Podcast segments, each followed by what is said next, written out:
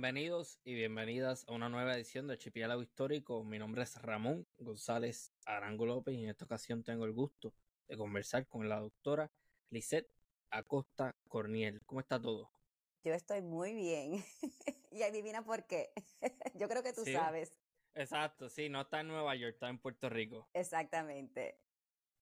Este, para las personas no familiarizadas con su trabajo, ¿no? Y que no están, que no conocen sus investigaciones y demás, háblenos un poco de usted y de, de su, de ese background también que es bien interesante tocando el tema de Puerto Rico. Buenas noches y gracias por la invitación, Ramón. Ahora que te puedo ver porque conversamos hace unos meses atrás por, por teléfono, ¿verdad? Y qué interesante porque aquella conversación duró creo que casi una hora y luego que terminamos dijimos, contra, pero aquí estaba el podcast, ¿verdad? Así es que vamos a ver si rescatamos parte de aquella conversación. Pues yo eh, trabajo y doy clases, eh, investigo para el eh, CUNY, que es la universidad o el centro, el recinto de universidades de Nueva York, y específicamente trabajo en una de ellas que es el Borough of Manhattan Community College, en el departamento de de Ethnic and Race Studies, de etnia y raza, ¿verdad? Y allí imparto clases sobre República Dominicana, imparto clases sobre la experiencia de los latinos en los Estados Unidos, también clases sobre la, conversación y la discusión sobre la diferente, el, nacimiento o la construcción, mejor dicho, porque es una construcción de las diferentes etnias que, hay en el mundo y que y mayormente que hay en los Estados Unidos. Abarco esos temas. Pero mi enfoque de investigación científica es Santo Domingo colonial, dígase la española, luego de la invasión europea, la llegada de Cristóbal Colón y los demás conquistadores, enfocándome más en el siglo XVI, siglo XVII y centrándome en el tema de esclavitud, resistencia y género en ese, en ese marco con la, con la motivación o quizás la, la aspiración de poder conectar lazos a eventos que están sucediendo en el día de hoy en cuanto a género, en cuanto a, a la opresión, en cuanto a la sociedad y, y, crear ese vínculo histórico a lo que estamos viviendo hoy. Y el vínculo a Puerto Rico, pues mi familia vivíamos en Nueva Jersey y mi, mi papá que me crió era puertorriqueño, así que estoy aquí feliz en Mayagüez. En Mayagüez, qué chévere. Este, ¿Ha llovido? Sí, ah. sí, ha llovido. Hoy, hoy, llovió, bueno, lo que pasa es que los aguaceros caribeños son buenísimos porque te da el tiempo para tú hacer lo que tienes que hacer en el día. Y, y, entre 2 y 4 de la tarde, si quieres, o tomas café o te echas una siesta en lo que cae el aguacero, el aguacero repentino que cae, ¿verdad? Que dura más o menos una hora por ahí. Las lluvias torrenciales de Mayagüez. Sí. Este, no, y el olorcito de esa tierra que da, que por alguna razón, no sé si lo he sentido de la misma forma en los Estados Unidos. Es diferente. Es diferente, pero a mí me encanta porque mi familia vive en un campo de Mayagüez, entonces yo siento que aquí tengo lo mejor de dos mundos, monte y playa. Ah, bueno, ah, bendito.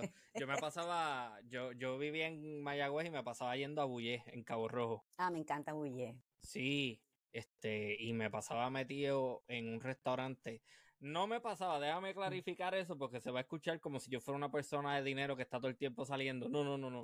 Me pasaba, eh, me pasaba allí metido, quiero decir que es una preferencia que cada vez que tenía el dinero lo hacía.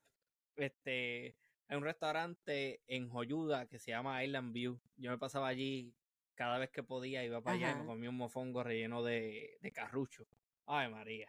Tengo, tengo que buscarlo para, para, ir. A mí me gusta mucho Bulle porque me recuerda a una playa de mi pueblo en República de uno de mis pueblos en República Dominicana, una playa en Río San Juan. Me recuerda mucho a la playa, le decimos la playa de Minos. y, y, es muy parecida a Bulle. A mí me encanta mucho por eso. Tranquila, Excelente. chiquita. Exacto, tranquila. Yo siempre iba los miércoles, es el truco. No vaya el fin de semana, pues no la vas a pasar muy bien. Exacto. Ver miércoles, martes, por ahí que no hay nadie. Es la eh, cosa. Exactamente. Me, me, llama la atención algo y no había hecho esa conexión hasta ahora, que me dice que la, la española, esa isla de la española después de que los conquistadores llegan. ¿De casualidad conoce el nombre indígena que se le dio a esa isla previo? Por supuesto. No que se le dio previo, sino el nombre original de la isla era Haití. Escrito Haití, escrito con deletreado de la siguiente forma: A Y I T I. Mm. Diferente ahora que es con H Haití, pero que luego de la revolución haitiana, pues los negros esclavizados que se liberaron decidieron honrar el origen de la isla y darle el nombre anterior a ese lado que ellos pertenecían, de donde ellos eran esclavizados. Y ya luego Colón cuando llegó la llamó la española porque le pareció mucho, según dicen, le pareció mucho al sur de España, esa área, y, y que luego se convirtió en, en, la colonia número uno, la metrópoli era España y, y bueno, Santo Domingo, como también se conoce en los documentos y en los libros, es como que utilizan el nombre, intercambian, le dicen sí. española y también le dicen Santo Domingo. Santo Domingo en realidad era la ciudad principal, aunque no fue la primera. La primera ciudad fue la Isabela, ¿verdad? Pero ese fue el nombre y, y Santo Domingo era el era la ciudad más importante, era el puerto más importante porque conectaba con las demás colonias al principio y también fue el puerto que dio entrada a la trata transatlántica negrera. O sea, los primeros negros esclavizados para trata, para lo que se conoce hoy como el Transatlantic Slave Trade, la trata transatlántica negrera, pues fue en Santo Domingo, firmado en 1518 como contrato de los asientos que se le empezaron a dar a los comerciantes. Tan temprano como 1511, la conquista empezó, vamos a decir, 1590, eh, 1492, 1493, y ya para el 1511, tan temprano como eso, ya estaban inmersos en el, en el proceso de esclavitud. La presencia negra, de hecho, data desde que Colón llega, porque en el, pero, pero no, digo la presencia negra para especificar, digo la presencia negra libre, porque un negro libre, conocido como Juan Portugués o, Juan Moreno, Juan Prieto, porque en, hay, documentos y, fuentes que aclaran que tenía diferente, lo que se, le conocía con diferentes nombres, pero mayormente como Juan Portugués. Este negro llega con Cristóbal Colón en su primer viaje como siervo de Colón, como un trabajador de Colón. No era una persona esclavizada. Ya luego, tan temprano como en 1503, llegan otros negros esclavizados, pero estos negros esclavizados que llegan, llegan después que el gobernador Nicolás de Obando es enviado por la corona con 2.500 familias para establecerse, para, para colonizar. Entonces pide que se envíen negros para trabajar las minas de oro y nada, los negros llegaron, sin embargo, el gobernador fue sorprendido porque estos negros empezaron a rebelarse inmediatamente, tocaron tierra. De hecho, Obando escribe a la corona y dice, no me manden más negros que esta gente se están yendo para el monte y no los puedo controlar. Y estos negros no son considerados como parte de la trata porque no, está, no estaban siendo traficados aquí a, las Américas. Ya habían sido comprados otra trata, la que está la que se está llevando a cabo entre África y España. Y, es por eso que se dice que la trata transatlántica negrera empieza a partir de 1518, cuando se le da la orden, cuando se le da el asiento a este primer comerciante, que de hecho era portugués, para que lleve 4.000 negros a Santo Domingo para revenderlos. Ahí sí es conocido como la trata transatlántica. Y además que, que habían negros también que los conquistadores, los colonizadores llevaban consigo, pero que llevaban tres, seis, ocho, dos, a través de una licencia para llevar esas personas como para uso personal, ¿verdad?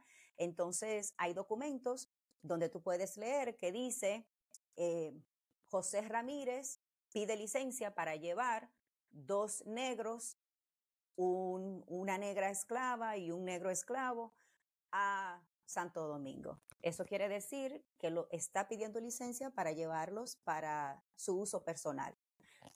Algunos pedían licencia para llevar ocho, como te acabo de comentar, y otros para llevar una, y también de diferentes edades y género. Mm. Este, lo primero que quiero mencionar es que me parece un excelente detalle que no sé por qué no había hecho esa conexión previamente. Es verdad, los haitianos una vez este, se, revelaron. Se revelaron.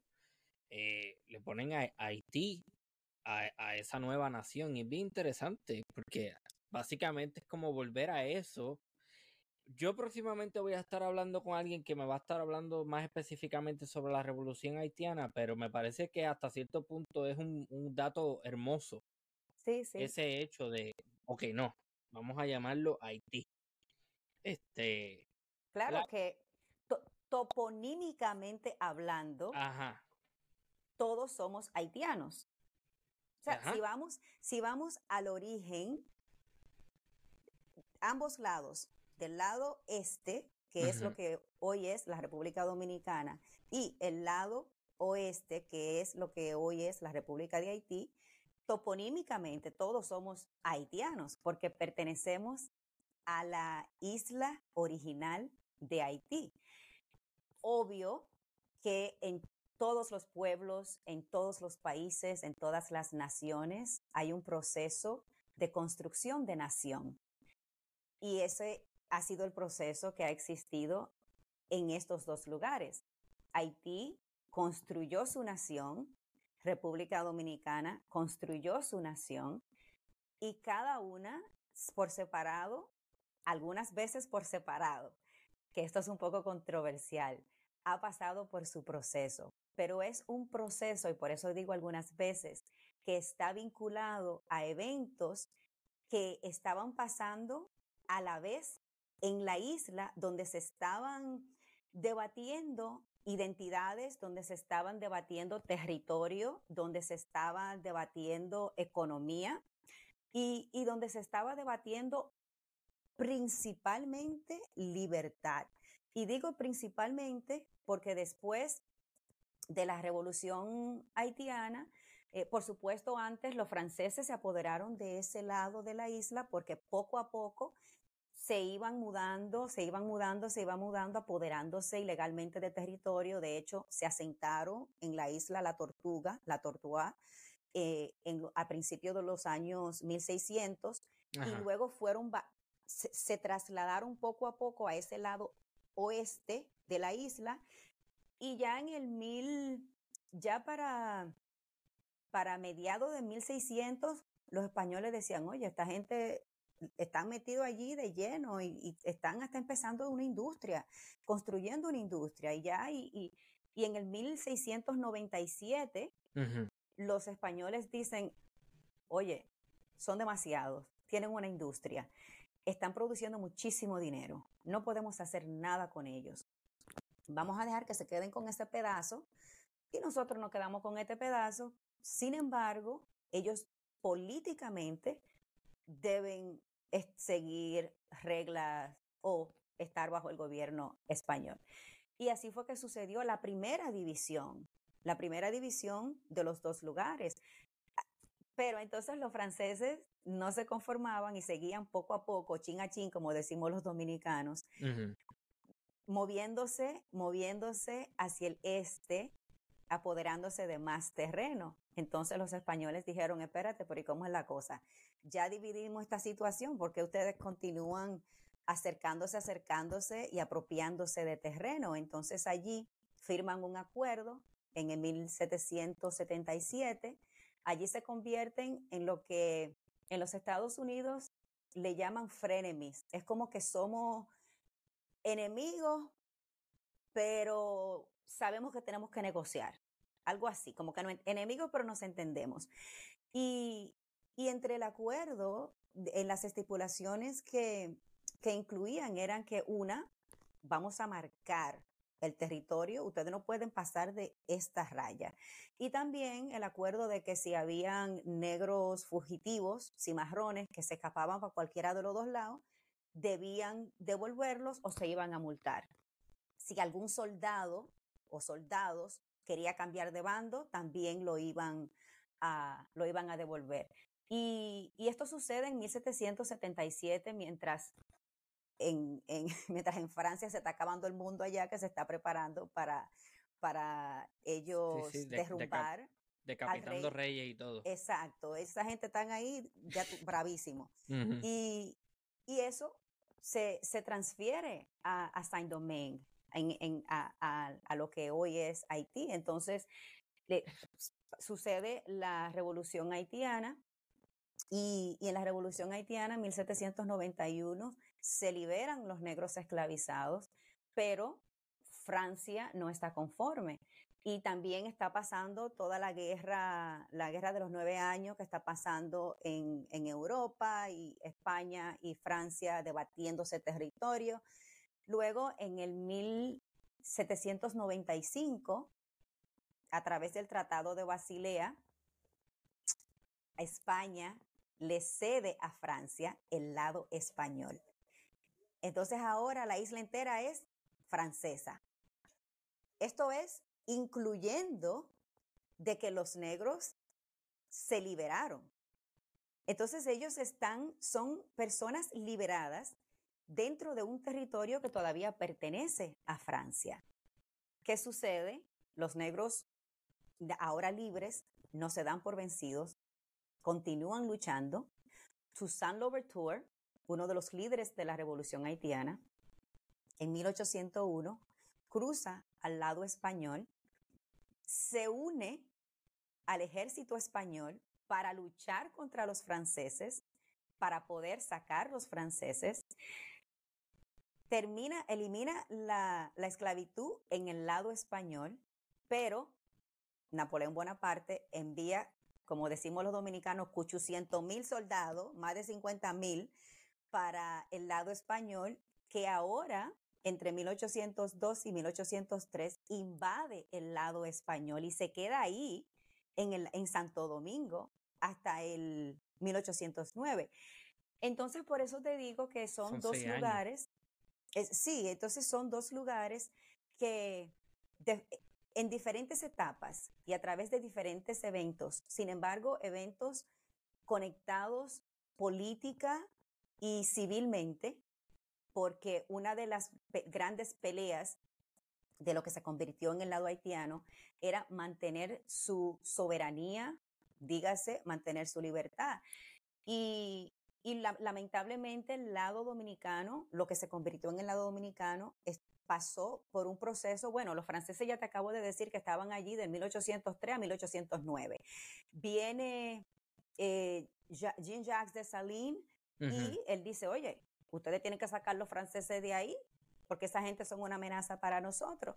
Dessalines cruza al lado español en, el en 1805 y dice, voy para allá a acabar con los franceses no tengo no nada que ver con ustedes. No se metan. Es a los franceses que quiero sacar y allí hay una pelea que es lo que se llama, lo que se conoce hoy como el de Güello, el de Güelle de Moca, donde se le acusa eh, históricamente muchas personas, especialmente los que llamamos hoy los ultranacionalistas, que dicen, ah, los haitianos vinieron y mataron a, y degollaron a cientos de dominicanos. Eso lo he escuchado un montón de veces. Eh, Exacto. Entonces, no es que los haitianos eh, en el liderazgo de Dessalines cruzaron a arrasar con los franceses, para sacar los franceses, para que se pudieran quedar los españoles que se querían quedar y no tener la amenaza francesa. Entonces, hay otra pelea en el 1808, que es la batalla de Palo Hincado, que esa pelea es entre franceses que estaban en el lado español, Santo Domingo español, y españoles criollos que dijeron, no, espérate, esto se tiene que, que se tiene que terminar. Y de hecho, los españoles ganaron y se quedaron independientes del 1809 al 1821, donde en ese breve tiempo, eh, bueno, no breve tiempo, porque eso fue, fueron unos años largos, se conoce ese periodo como la España boba. Y se conoce como la España boba porque como te mencioné anteriormente, pues está pasando en Europa, están las guerras europeas y Francia y España están por allí, por aquí, y, finalmente, pues para no alargar el cuento de, la pelea de los territorios, eh, España descuida a Santo Domingo porque tiene muchos problemas, está debancado, no está mandando, no están mandando lo que llamamos, por ejemplo, la ayuda hoy, la ayuda federal, ¿verdad? Y por eso se llama el Foolish Spain, España boba. Entonces, en, el año 21, que es eh, el año antes de, entrar a Jean-Pierre Boyer con la invasión haitiana, pues hay una breve independencia que le llaman la independencia efímera, en, República Dominicana porque duró muy poco. También durante ese tiempo, Simón Bolívar estaba con su plan de Gran Colombia y, los, y, los proto-dominicanos estaban pensando quizás unirse a Bolívar, a Bolívar no se dio, llega Boyer en el 22 y, y los que entonces se convierten en dominicanos entran en el 44, pero del 44 al 61 Después que ya éramos independientes, sucede que hay otros intentos de invasiones haitianas. ¿Por qué? Porque después que fuimos independientes, eh, la economía no arrancó ni continuó de la forma que los dominicanos esperaban. Entonces necesitaban ayuda y allí se forma la, indecisión de que oye, le tocamos la puerta a Francia. Francia dijo, eh, déjanos pensarlo, vamos a mantener un, una embajada, por ejemplo, eh, allí. Le tocan la puerta a Inglaterra, Inglaterra dice, mm, no estamos muy seguros. Eh, los Estados Unidos dicen, bueno, vamos a pensarlo. De hecho, España no reconoció la independencia dominicana inmediatamente. Entonces, por eso, por esa indecisión que existía entre los, los líderes ya dominicanos en, en, la República, en lo que se convirtió el 27 de febrero de 1844 en la República Dominicana, es que los haitianos continúan tratando de invadir porque dicen, oye, decídanse, porque es que si ustedes traen otra gran potencia y nos la ponen al lado, corremos el riesgo de volver a ser esclavizados. Finalmente, no dieron pie con bola, como decimos los dominicanos, no se pusieron de acuerdo con los otros tres países, pero Pedro Santana cedió República Dominicana a España en el 1861. Entonces, después que éramos todos franceses, eh, éramos otra vez españoles, y después que éramos españoles, éramos todos haitianos, y después que éramos todos haitianos, era un lado, dominica, un lado haitiano y un lado dominicano, y ahora en el 61 somos españoles otra vez y el lado haitiano. Hasta el 63, que llegan un grupo de, de, dominicanos que ya se consideraban dominicanos y dicen, no, esta vaina hay que restaurarla, pero no podían hacerlo solo, necesitaban ayuda. Entonces no le iban a pedir ayuda a Inglaterra, no le van a pedir ayuda a Francia, no le van a pedir ayuda a Gran Bretaña ni a los Estados Unidos. ¿A dónde van a pedir ayuda? Van donde el vecino, van a Haití, con su, el presidente en aquel tiempo, Jeffrard, quien les provee provisiones, dinero, municiones, y es de esta forma que entonces la soberanía dominicana es restaurada en 1865 con Gregorio Luperón como líder. Bien interesante, aquí hay un montón de cosas sucediendo a la misma vez y personas que estás escuchando este episodio. No eres la única persona, esto es confuso, esto es complejo. Yo, a mí me gusta la historia y lo encuentro todavía que tengo unas, unas lagunas en cuanto al tema de República Dominicana y todas estas cosas que, que si, que si allí, que si después es español, que si después los franceses se colan, que si después...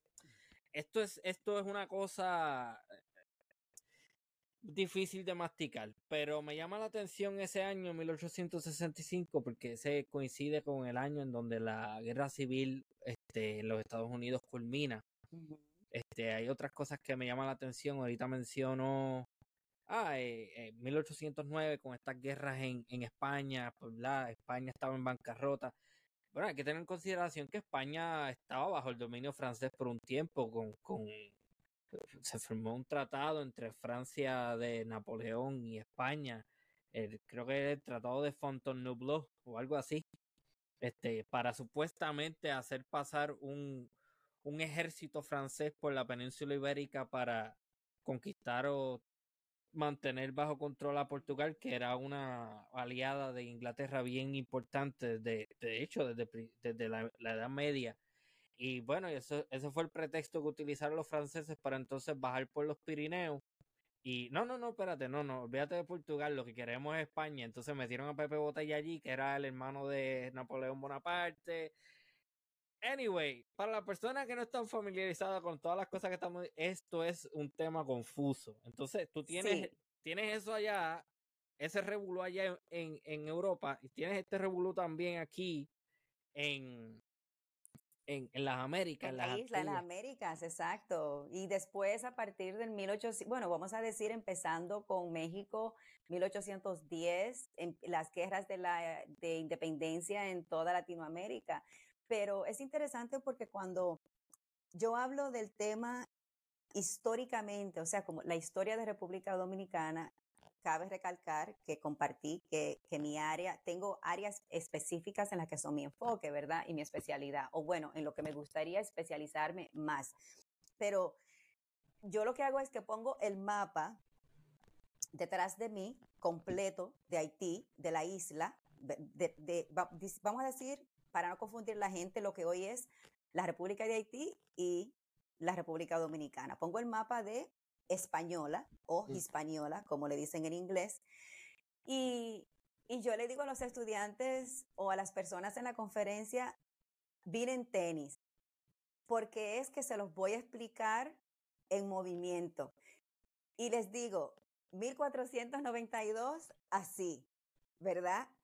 1697, digo, espérate, me tengo que partir en dos ahora porque voy para allá y voy para acá porque ahí la cosa se, se, se reparte, no se divide.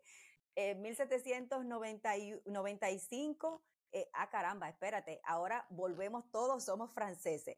Y voy me voy moviendo de un lado para el otro y, y, y, tú le ves la cara a la gente diciendo, pero espérate, ¿y cómo es la cosa? ¿Y cómo?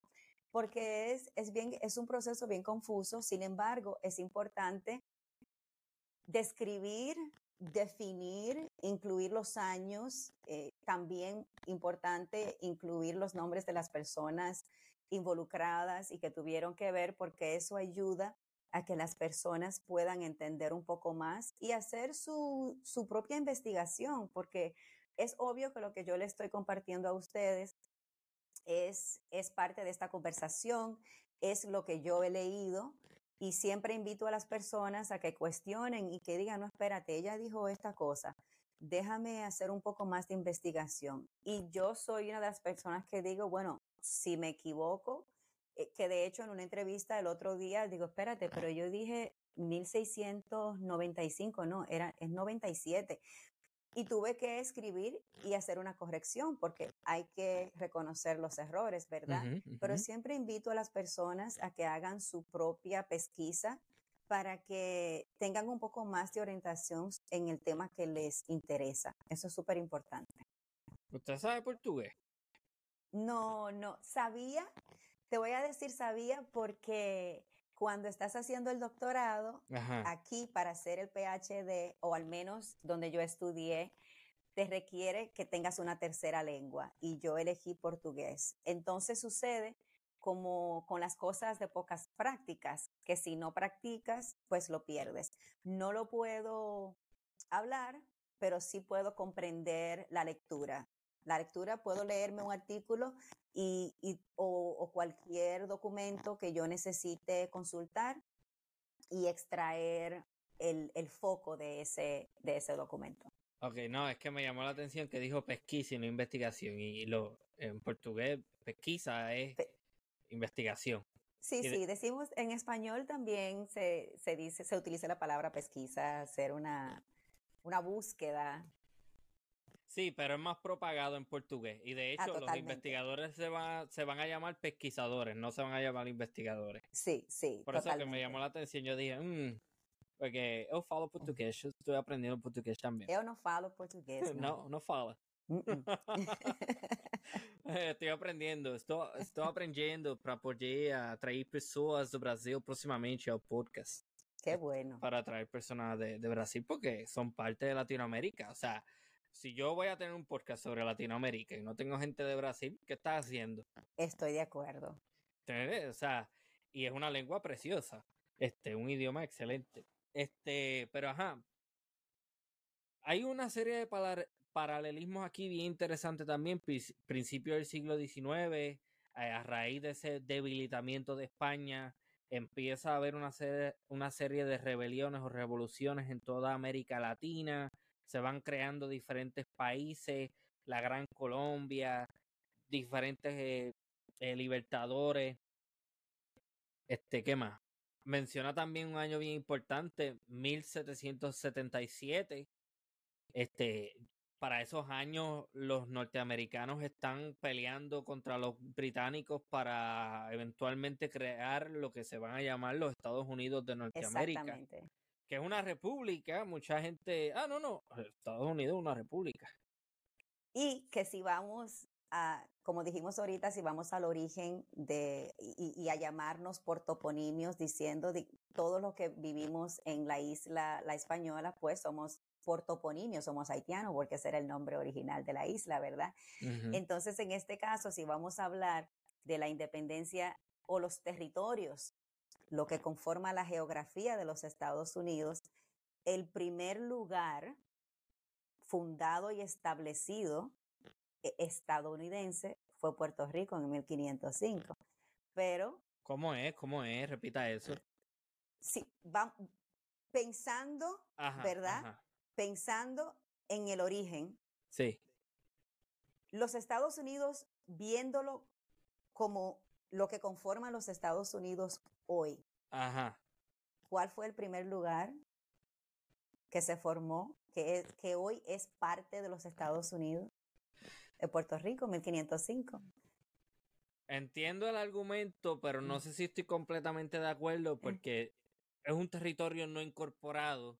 Exacto. Y es parte, pero no es parte, y es un limbo. No, es colonia. Exactamente. es, es, colonia. Pero habla, por eso utilicé la palabra territorio.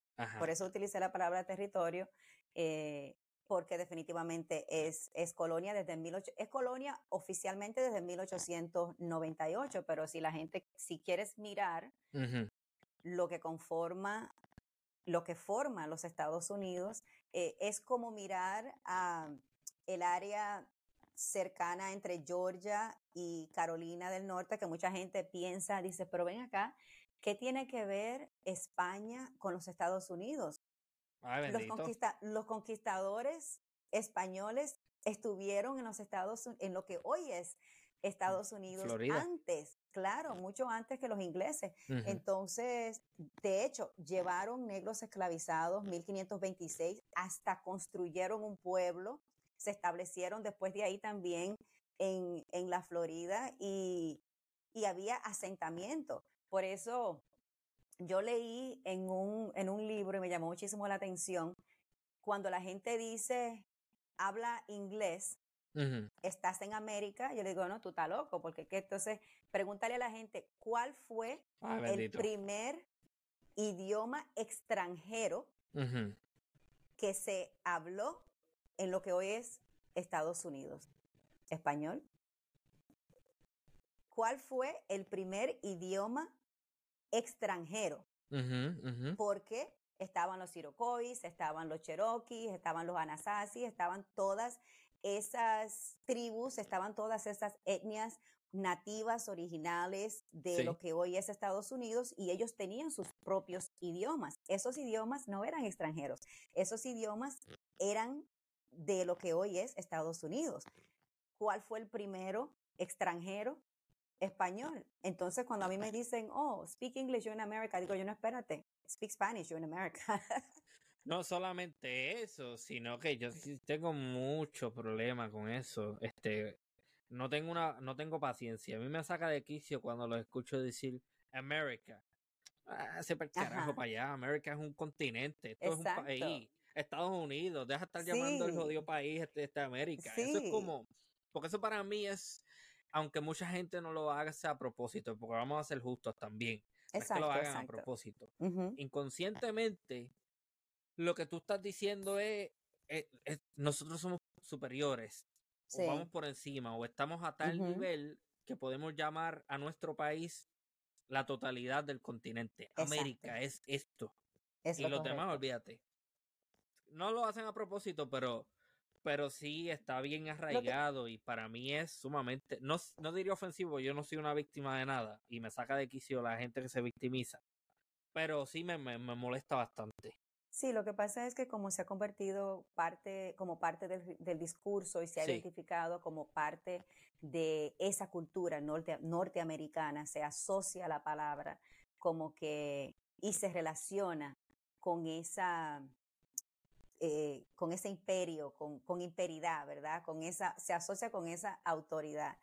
Y, y, y, exacto, es como tú lo miras que tú dices, molesta y hay personas que lo dicen, que lo dicen inconscientemente y yo pienso que es por eso que acabo de decir, porque por el discurso que se ha propagado. Exactamente. Este, bueno, los mismos británicos han ayudado bastante a propagar eso. Este, the Americans, the Americans, anyway. Pero otro comentario que quiero traer, ya que menciona el rol importante de España en el continente norteamericano, pues lo que hoy en día es los Estados Unidos. Eh, ocupaban territorio y también proveyeron soldados para que los colonos británicos se convirtieran o, lograran su independencia. Porque tanto España como Francia este, enviaron este, regimientos a, para ayudar a lo, al este, ¿cómo es? El Continental Army para pelear contra los británicos. Así que hasta, hasta mira a ver si, si España es tan importante que hasta los ayudó a independizarse. Este, que pues, eso es algo que no se menciona mucho. No, hay muchas lagunas, como, como oh, decimos en, en la academia, hay muchas lagunas, mucho tema por cubrir.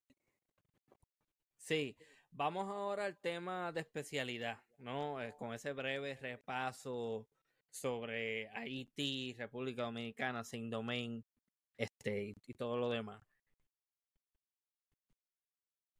vamos a entrar al tema de, del género, ¿verdad? ¿Cómo, ¿Cómo, lo describe? ¿Qué es eso? Y yo sé que eso quizá puede ser un tema bien complicado. Para mí no necesariamente lo es, pero para mucha gente sí lo puede ser. Mira, en mi especialidad miro el, el comportamiento, el, las normas que rigen la sociedad en, en la española del siglo XVI. Sí. Mira, mirando las costumbres, mirando lo que es instituido por el orden patriarcal, que, que mira a la mujer como un sujeto del hombre. Eh, de hecho, hay un, luego te comento sobre, sobre algo que leí en, encontré en alguno de los documentos. Mm. Entonces, me gusta mirar a lo que está pasando en aquel tiempo para, ojalá pueda conectar algo de lo que, lo que he descubierto, lo que he aprendido, o no quiero utilizar la palabra descubierto, porque quizás otra persona lo leyó por ahí, no lo utilizó, qué sé yo, pero eh, lo que he aprendido de estos documentos, de estas microhistorias sobre estas mujeres negras, blancas, mestizas, negras esclavizadas y, libertas, y ver cómo ¿Cuál, ha sido su papel en aquel tiempo?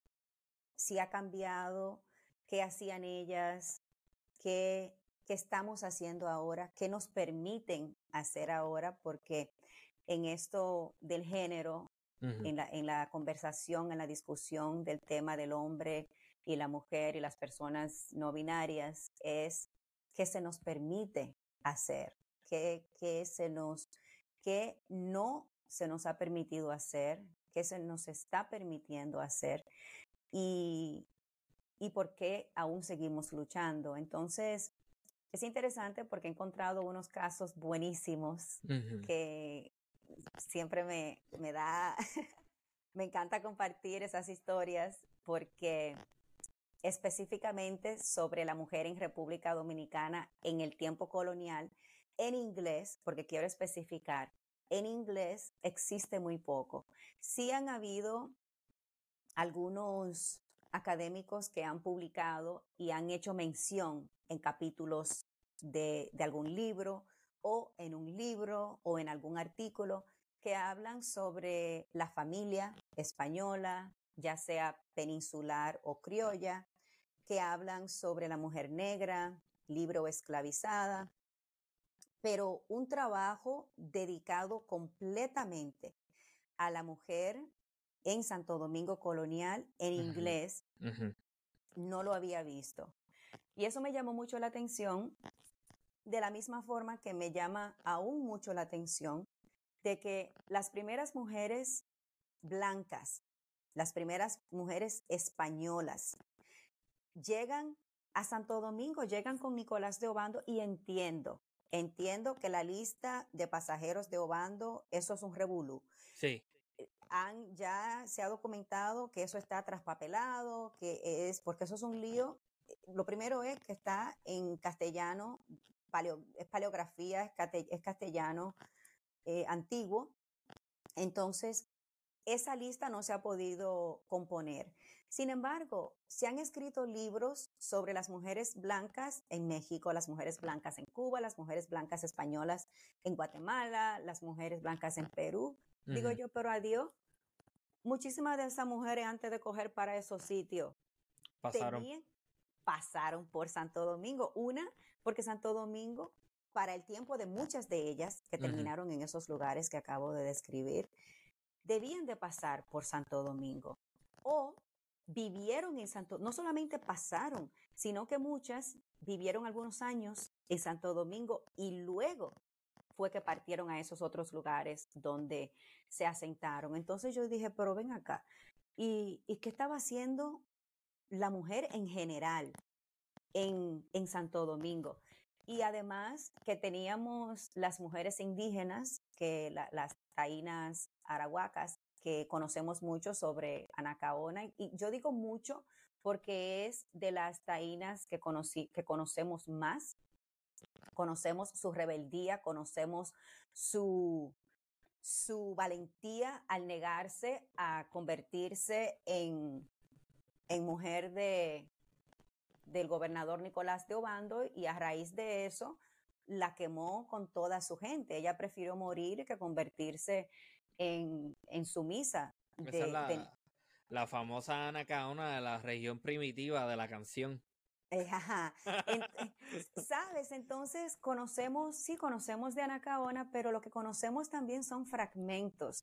Sí. Y, y además de Anacaona, y, estaba su hija Iguemota, pero además de Anacaona, a raíz de la conquista y a raíz de, del importe de negros que venían con sus, con sus amos, o sea, que, que, todavía no eran parte de la trata, pero igual eran esclavizados, tenemos la, empieza el mestizaje, entonces tenemos, tenemos mestizas que son o mezclada con con, la, con África, con africanos o africanas, o tenemos mestizas mezcladas con, con España. Y, y, hay algunas de ellas, de hecho hay una que se conoce, se conoce un poco de ella, creo que apellido ah, Manzorro, ah, era el apellido de ella y que de hecho llegó a ser rica, pero, o se supo que era rica, pero en general, ¿cómo era la sociedad e, en, en, República, en Santo Domingo, en ese tiempo, qué hacían las mujeres para, para con, combatir todo esto que estaba pasando en, en, contra del género femenino. Y eso me llama mucho la atención. Entonces tengo unas micros historias que he estado escribiendo y publicando. Hasta ahora tengo tres, una en español, una en inglés y, y tengo dos que salieron el año pasado. Estoy trabajando un libro que en inglés, el, tengo el título en inglés, pero lo voy a leer en español. El, el título en inglés es Bad Women Contested Freedoms, uh, Feminist Behavior in 16th Century Hispaniola. Y en español es Mujeres Malas, Luchas de Libertad, Comportamiento Feminista en la Española del siglo XVI. Y ese libro relata la vida de, de una mujer que se llamaba Catalina, quien fue asesinada por su esposo, acusada de adulterio. Luego está María Enríquez, que es acusada de hechicería. Ella era una curandera. Mm. Está también una monja que sale, sale embarazada y... Este, ¿Conoce el caso de Ana, Ana de Mena? Que yo hice un episodio sobre ella que no, no, recuerdo ahora mismo pero si de, Pero de Santo Domingo. Ana, Ana de Mena, no sé si nació en Puerto Rico, pero ella terminó, ella terminó en Cuba y después terminó en Colombia. Tiene una historia bien interesante. Yo hice un episodio ah, sobre este... eso. Ay, caramba. Junto con Pablo Vargas, este. Y, y vivía en. ¿Cómo se llamaba este lugar? Sí, de hecho, la cito, uh, lo menciono, estoy viendo a ver si busco. Sí, era Cartagena, pero tenía un nombre, un nombre raro, el, el, el pueblecito. Déjame ver si eran dos, de hecho. el pueblecito tiene un nombre, un nombre raro. Ya voy a ver. No recuerdo si, si la misma Ana de Mena era la que vivía en Gesemaní. pero nada, después lo voy a, lo voy a comprobar porque Sí, definitivamente sé que estaba por, por, estaba en Santo Domingo, luego Habana y luego terminó en, en Cartagena, sí. Así es que no, sí hay, hay un sinnúmero de, de mujeres, de historias sobre estas mujeres. Entonces en el libro tengo esas tres incluidas hasta ahora. Tengo otra que se conoce poco de ella. Ella en la guerra de 1655 en Santo Domingo, cuando Gran Bretaña trata de invadir a, España, pues ella se viste de hombre y lucha entre los 400 y pico soldados españoles y nadie se dio cuenta que la tipa era, mujer. Hasta que llegó el tiempo en el año 1662, creo que fue, que había que cobrar, porque a los soldados había que pagarle. Y ahí se dieron cuenta que ella era una mujer. Y hay una historia similar, la, la monja de Catalina de Erauso, que esa fue en el 1590 y pico que salió y terminó en Perú. Y de ella se han escrito libros, ¿verdad? Pero vuelvo a lo mismo. ¿Por qué existen todas estas historias de estas, estas historias fantásticas de estas mujeres en Santo Domingo, pero no conocemos mucho o no, o no conocemos nada? Y, y nada, finalmente cierro el libro con, con una negra que esclavizada que se llamaba Elena y se fugaba para bailar. Ok, tengo, tengo que hacer el siguiente comentario. Me, te, estaba haciendo alusión a un episodio que yo hice junto a Pablo Crespo Vargas sobre hechicería, eh, magia, la Inquisición y hablamos sobre Ana de Mena. Aquí tengo un libro para las personas que potencialmente estén interesadas en ese tema. Tengo el episodio, es de octubre del año pasado. Este, hay varias cosas aquí bien importantes. Y de hecho, yo recientemente escuché el caso de una española que entra al ejército, creo que en el siglo XVIII, y e, entra a la infantería de marina y, se dieron cuenta que era mujer porque le hicieron un chequeo médico. Mm. Este, y, y ella creo que fue la primera mujer en recibir honores. Y me llama la atención que obviamente va a ser la primera porque es española y es blanca. Pero tenemos unos casos más tempranos de otras mujeres en las Américas bueno, a esas no, de esas no se sabe tanto, me imagino. Exacto. Entonces, eh, además de el trabajo para mí es una invitación, es una invitación para que los jóvenes en, en las escuelas se interesen, que, que, despierte un poco de curiosidad.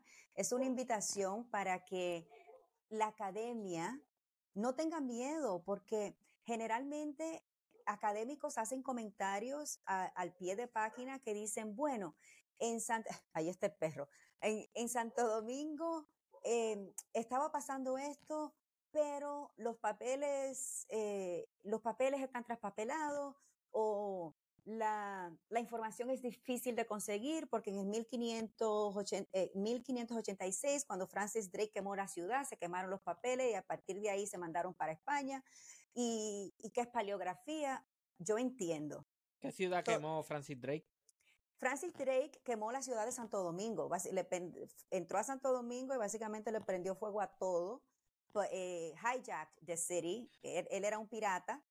Yo tengo que hacer un episodio de ese loco. sí, entonces, no, la piratería es, es oh, interesantísima porque, porque ya luego España, Francia y Gran Bretaña la empezaron a utilizar como un relajo. Es que empezaron a contratar piratas porque decían, no, espérate, España viene de Santo Domingo con cinco barcos, déjame llamar a fulano. Y se convirtió en un gran negocio, ¿verdad? Que, que una de las cosas que yo digo es que en el, de hecho, en el 1538, van unos, unos piratas franceses a Santo Domingo, em, saquean, estaba pensando en la palabra, saquean partes de lugares en Asua, luego dan la vuelta por la isla y van por el este también, o sea, fueron creo que a dos o tres lugares diferentes, pero la, lo más importante de todo esto es que en ese tiempo se llevaron creo que 75 mil libras de, azúcar, para aquellos que dicen que Santo Domingo ni habían esclavos, ni se producía azúcar, eh, pero se llevaron... lo, que pasa, lo que pasa con eso es que generalmente en estos temas me he dado cuenta de que La Habana, Cuba es la que se lleva el protagonismo por las dimensiones gigantescas no, que pero para allá voy. Para allá voy. ahora te digo, entonces, ¿qué pasa? Estos franceses se saquean esos lugares, matan a españoles, se llevan el azúcar y se llevan a los negros esclavizados. O sea, escucha, matan a los españoles, o sea, vamos a matar, a nosotros no nos importan la vida. Los negros los necesitamos vivos porque los negros son mercancía. El azúcar no la llevamos porque es mercancía. Entonces, el tema que lo que tú acabas de, decir es súper importante, que es uno de los argumentos que yo hago en la introducción del libro que acabo de editar y que está para salir este año, es sobre esclavitud y sociedad en España, Santo Domingo y Puerto Rico, y tiene cuatro capítulos sobre Santo Domingo adrede. O sea, eso yo lo hice a propósito, porque la República Dominicana colonial en el tema, en, la academia, en el tema de la esclavitud, bueno, en, todo. Es como que hablan, nos ponen con una notica al final de, al pie de página, ¿verdad? Relegado. Sin, sin indagar y sin, sin expandir el tema. Entonces, lo que tú mencionas sobre la esclavitud, el azúcar, y que, y que generalmente se enfocan en Cuba, se enfocan en, en Haití, se enfocan en la esclavitud en Estados Unidos, se enfocan en la esclavitud y rebeliones en Jamaica, en Brasil, y nosotros somos el rabo. Y es porque se enfocaron en seguir el azúcar. Y yo digo adiós y la gente no era importante. Porque está bien que el azúcar se fue para 1560 y pico. Se entiende que ya básicamente la producción de azúcar en Santo Domingo era algo que los españoles entendían de la misma forma que entendieron que ya el oro se estaba, se había acabado, se estaba acabando, se había acabado y por eso se fueron para México y para Perú y para Colombia, pues está bien, eso se entiende. Entonces, tú vas a seguir el azúcar que se va para Haití, bueno, viene a Puerto Rico también, y que también no, se escribe mucho sobre ese tema en Puerto Rico, los de afuera, porque los de aquí sí, sí escriben, ¿verdad? Entonces se siguen el azúcar en Cuba. Digo yo, pero entonces la isla no quedó vacía. Habían gente. ¿Por qué no escribir sobre la gente? ¿Por qué no seguir la gente?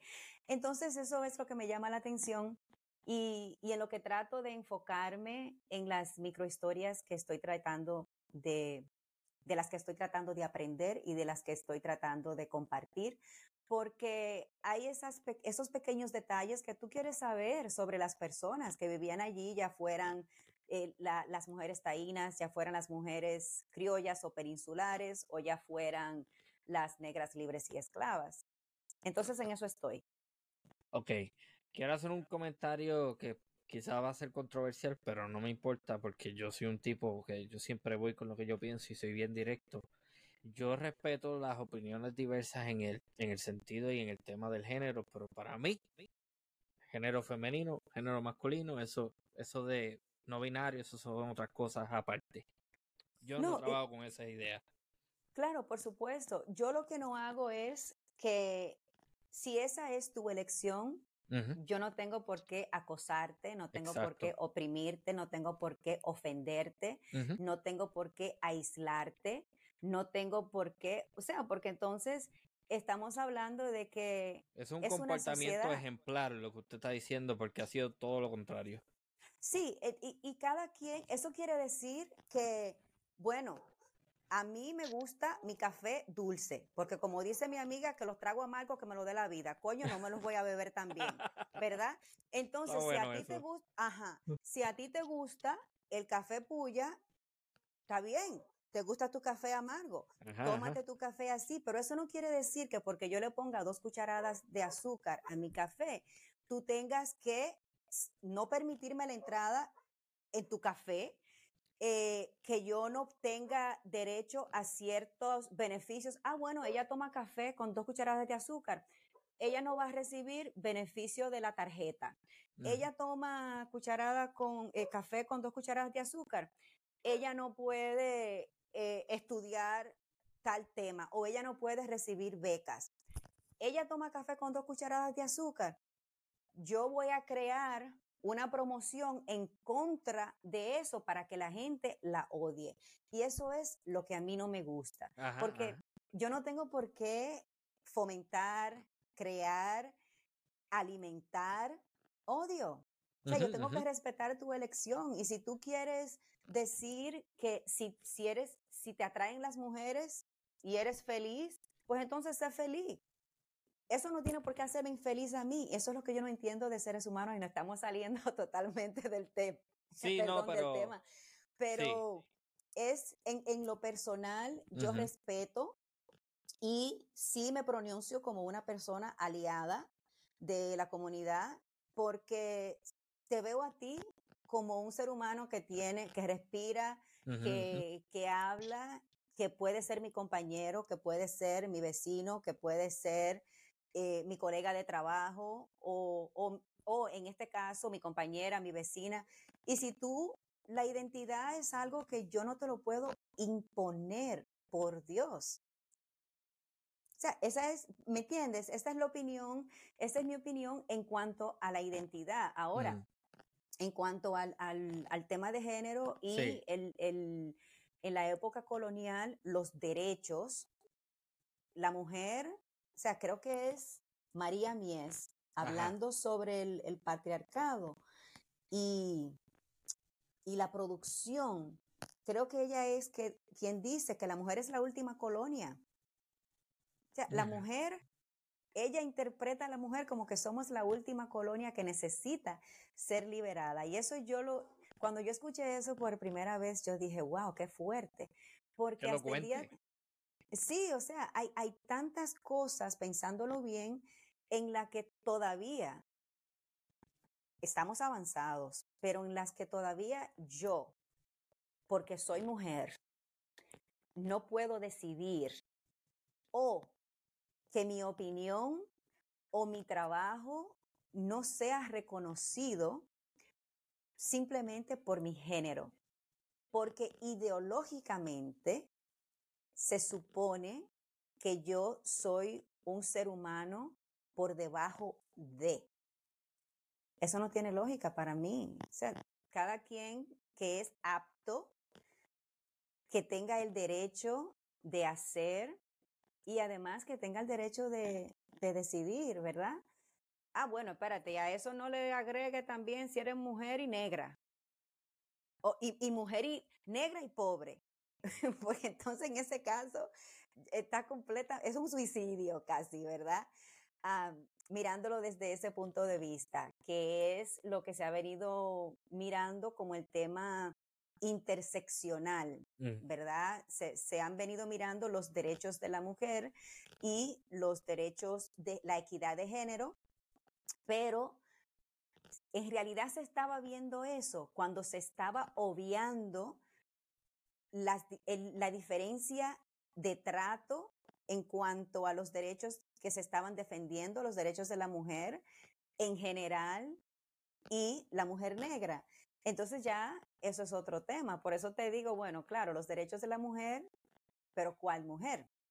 Y, y es por eso que he tratado de esforzarme de encontrar diferentes casos para aprender y compartir sobre diferentes historias, no solamente incluir la realidad de la mujer blanca en el Santo Domingo siglo XVI, sino también la realidad de la mujer de la clase trabajadora, la mujer de la clase media alta, que en este caso Catalina era considerada una, una mujer blanca española de la clase media alta y obviamente María Enríquez era diferente. También está la monja, que en este caso abarca la parte de religiosa y, y el tema de Elena, la, la negra esclavizada que se escapaba para bailar, Ajá. que ahí incluye el tema de la esclavitud.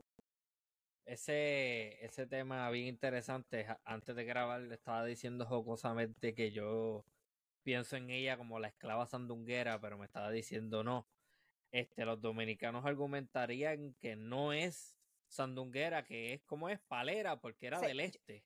Yo creo que le dirían El- Elena la palera porque bailaría diferente. La zarandunga es un baile conocido como, es uno de los ritmos afrodominicanos que se baila por lo general en el área hacia el sur de República Dominicana, específicamente en el pueblo, en el área de San Juan de la Maguana, Baní, San Juan de la Maguana, y de hecho se hace una gran fiesta el 24 de junio celebrando a San Juan Bautista. Y eso es algo que, uff, es, es bellísimo, es, es algo lindísimo.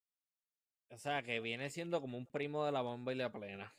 Exactamente. Sí, vendría siendo como que de hecho todos los, pienso que todos los ritmos que, que incluyen ciertas características, eh, y vamos a decir los ritmos afro-latinoamericanos, afro-caribeños, especialmente de, del Caribe hispano, definitivamente son familias, son, somos primos en cuestión de baile, porque tú tienes el, en República Dominicana, bailamos palo y para decir uno de los ritmos, y tú bailas el palo y el palo se toca con tres palos altos, que en este caso serían las, eh, sustituyendo eh, la conga, tocando, tocando plena, y, y, y Los y barriles, los barriles. los Sí. barriles tocando, gracias, tocando eh, eh, para bailar bomba. Y, y en bomba, el bailarín se comunica con, con el músico, ¿verdad? Y básicamente el bailarín es que va como dirigiendo el ritmo del, del músico y tú mueves los pies y ¡pra! y ahí va el, el, el retoque, ¿verdad? Y mueve los hombros y va el retoque. Entonces, en el ritmo o en los ritmos dominicanos no está esa misma, esa misma dinámica.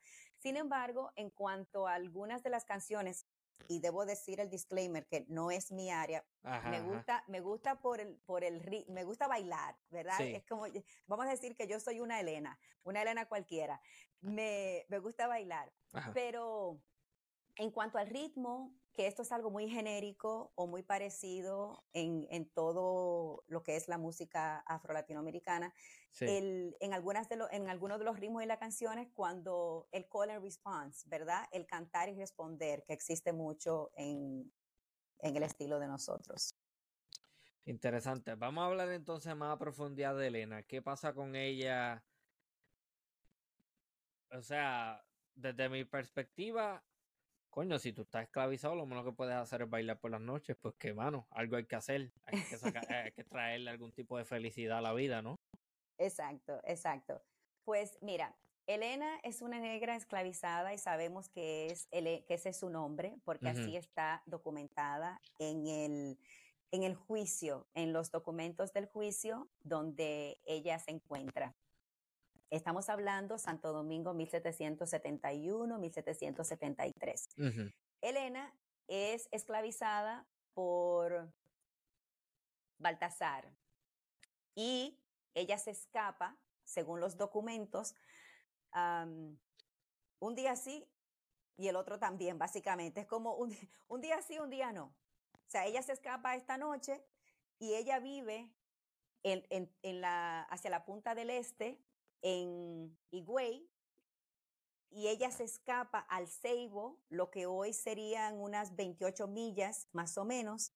Estamos hablando que para aquel tiempo obviamente no existían las carreteras como existen ahora. Habían habían algunos caminos, pero todo aquello era, era jungla, era, era eh, todo, o sea, bosque, ¿verdad?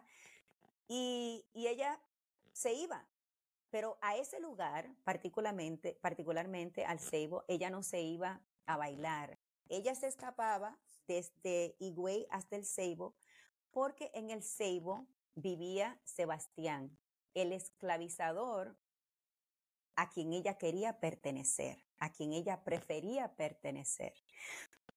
Entonces Sebastián agarraba a Elena y venía y se la traía a Baltasar, se la devolvía y le decía, oye, véndemela porque no vamos a estar en este relajo. Yo estoy gastando dinero, yo devolviéndotela, y tú estás gastando dinero cuando la tienes que ir a buscar. Y a todo esto pasa un tiempo de yo la llevo, tú la traes, yo la llevo, tú la traes, hasta que finalmente Baltasar decide vender a Elena. Él decide venderla y como era costumbre, no sé si, si estás enterado, de que en el contrato de venta había que detallar todos, todas las faltas o las fachas o defectos que tenía el esclavo, ¿verdad? Y esto es como que yo te vendo un mueble usado o, te voy a vender un artículo y te tengo que decir, está guayado aquí o está, le falta pintura. Sí, la patita de la esquina de atrás está mala. En el, Exacto. en el caso de los negros esclavizados era, tiene todos los dientes, le falta un dedo, ese tipo de detalle. Entonces, en el contrato de venta, sobre Elena, Baltasar incluye que ella era cimarrona, o sea, que se fugaba, ¿verdad? Que se fugaba, que robaba, aunque los testigos luego explican que ella no era que robaba cosas, artículos, sino que robaba comida. Y también explica que ella había tenido dos abortos, creo que uno o dos, y otros defecticos. Bueno, Sebastián compra a Elena y al cabo de un año mm. va donde, donde Baltasar le reclama y le dice, yo te la quiero devolver. Y Baltasar dice adiós, pero que, oye, ya pasó el tiempo de, devolución. O sea, si tú tenías algún problema, tú tenías que, hay un tiempo pautado para eso, ya ese tiempo pasó, no me la puedes devolver. La cuestión es que el comprador argumenta de que Sebastián no detalló todas las fachas que tenía, todos los defectos que tenía Elena, incluyendo el hecho de que ella se fugaba para bailar lo que él consideraba era el peor de los defectos. O sea, todo lo que yo te, te, la lista que te expliqué antes para él aparentemente no era tanto problema, pero el hecho de que ella se fugaba para bailar, ese era el problema, que la tipa le daba mucho al batimento. Entonces, entran entre, bueno, yo te puse todo, te lo expliqué, en, el contrato de venta, entonces tú estabas enterado, yo la verdad no puedo recibir la mercancía. A todo esto van a juicio, llaman a testigos y creo que cinco de siete testigos dicen, bueno, lo primero es que ustedes dicen que ella era cimarrona. Ella no era cimarrona, ella era pollo de Guinea. O sea, como quien dice, y te explico, la guinea eh, es una gallina con los que le llaman, como en algunos lugares la conocen como la gallina africana. yo estoy familiarizado con lo que es, pues yo me crié en el campo de Puerto Rico y tienden a ser gris, oscura y tienden a ser bastante alta. Exacto. Y con pinticas. En República Dominicana la conocen como guinea. Sí, en Puerto Rico también hay, hay eh, guinea. Sí, sí. Sí, perfecto. En algunos lugares la conocen como como la, gallina africana. Pues bueno, eh, eh, bien, la cuestión es que algunos de los testigos dicen, sí, que era cimarrona. No, ella no era cimarrona, ella era pollo de Guinea. En otras palabras, están queriendo decir, si tú conoces algunas, o, la mejor característica de la Guinea, no es ni que es cara, ni que es buena para guiso, sino que corre muchísimo y, no hay, y son difíciles de agarrar. Entonces, a mí me llama la atención cómo los testigos enfatizan esa parte sobre Elena de que no, si marrona yo, esa tipa lo que era una guinea, o sea, para agarrarla había que volar, básicamente. Y quizás ese era uno de los problemas o, la dificultad con el, esclavizador, de que ella se escapaba tantas veces y que en realidad el tipo no podía salir o enviar a nadie detrás de ella, porque ¿quién la agarraba? Si era tan rápida, número uno. Lo otro es que algunos de los testigos dicen que además de que le gustaban los bailes, no solamente le gustaban los bailes, pero que si habían tres bailes en una noche, ella iba a los tres. Ajá, ajá, ajá. ¿Tú te imaginas? O sea, ella iba a los tres bailes. Y, y otro testigo dice también que además de ir a los bailes, cuando iba a los bailes, se iba con su hija con su hija pequeña al hombro. Y eso es súper interesante porque de ahí se pueden sacar algunas teorías. No sé, ¿qué piensas tú de que Elena se echaba a su hija al hombro y se la llevaba para los bailes? Pues mira, yo lo veo bastante bien porque de hecho para mí no presenta mucho problema porque en mi familia por parte de madre, mi abuela era así. Exacto. Mi abuela se metía en, los, en las fiestas con los cinco hijos. Me, y de hecho, hay una historia familiar que una vez mi abuela fue con, con los cinco nenes a un quinceañero. No los invitaron, pero aparecieron. Le preguntaron, eh, Tati, a lo mejor ella escucha esto, en algún momento lo va a hacer, ¿qué diablo? Este, le preguntaron, Tati, ¿qué tú haces aquí? Y la contestación de mi abuela fue, mi hija disfrutando. sí. Por, eso, que yo no veo mucho conflicto con eso, porque ya eso para mí es normal. No, ni yo tampoco. ¿Y qué te digo? En mi caso, mira, mi mamá bailaba salsa, merengue y casi todos los concursos de baile de los años 90 temprano en, entre el pueblo de Salcedo Tenar, los pueblos de Salcedo, Tenares y San Francisco de Macorís, mi mamá se ganaba los concursos. De hecho, ella le decía a mi abuelo, eh, papá, voy a bailar, y él le decía, aquí no venga aunque sea sin el tercer premio. Entonces, a todo esto, cuando vivimos en, en, Río San Juan, que es el pueblo donde vivía mi abuela, la discoteca quedaba casi a la entrada de la casa. Y mami, yo no era de las niñas que gritaban de que cuando los padres se van y que esto, que mami va a salir, no pero cuando ella iba a bailar había una condición. Ella tenía que engancharme de aquí, llevarme hasta la entrada de, del callejón de la casa. Y ella me, yo veía a los músicos que bajaban y yo le decía, este, espérate que empiece la música. Entonces, para mí, esa era la felicidad. Y yo decía, ya mami va a bailar.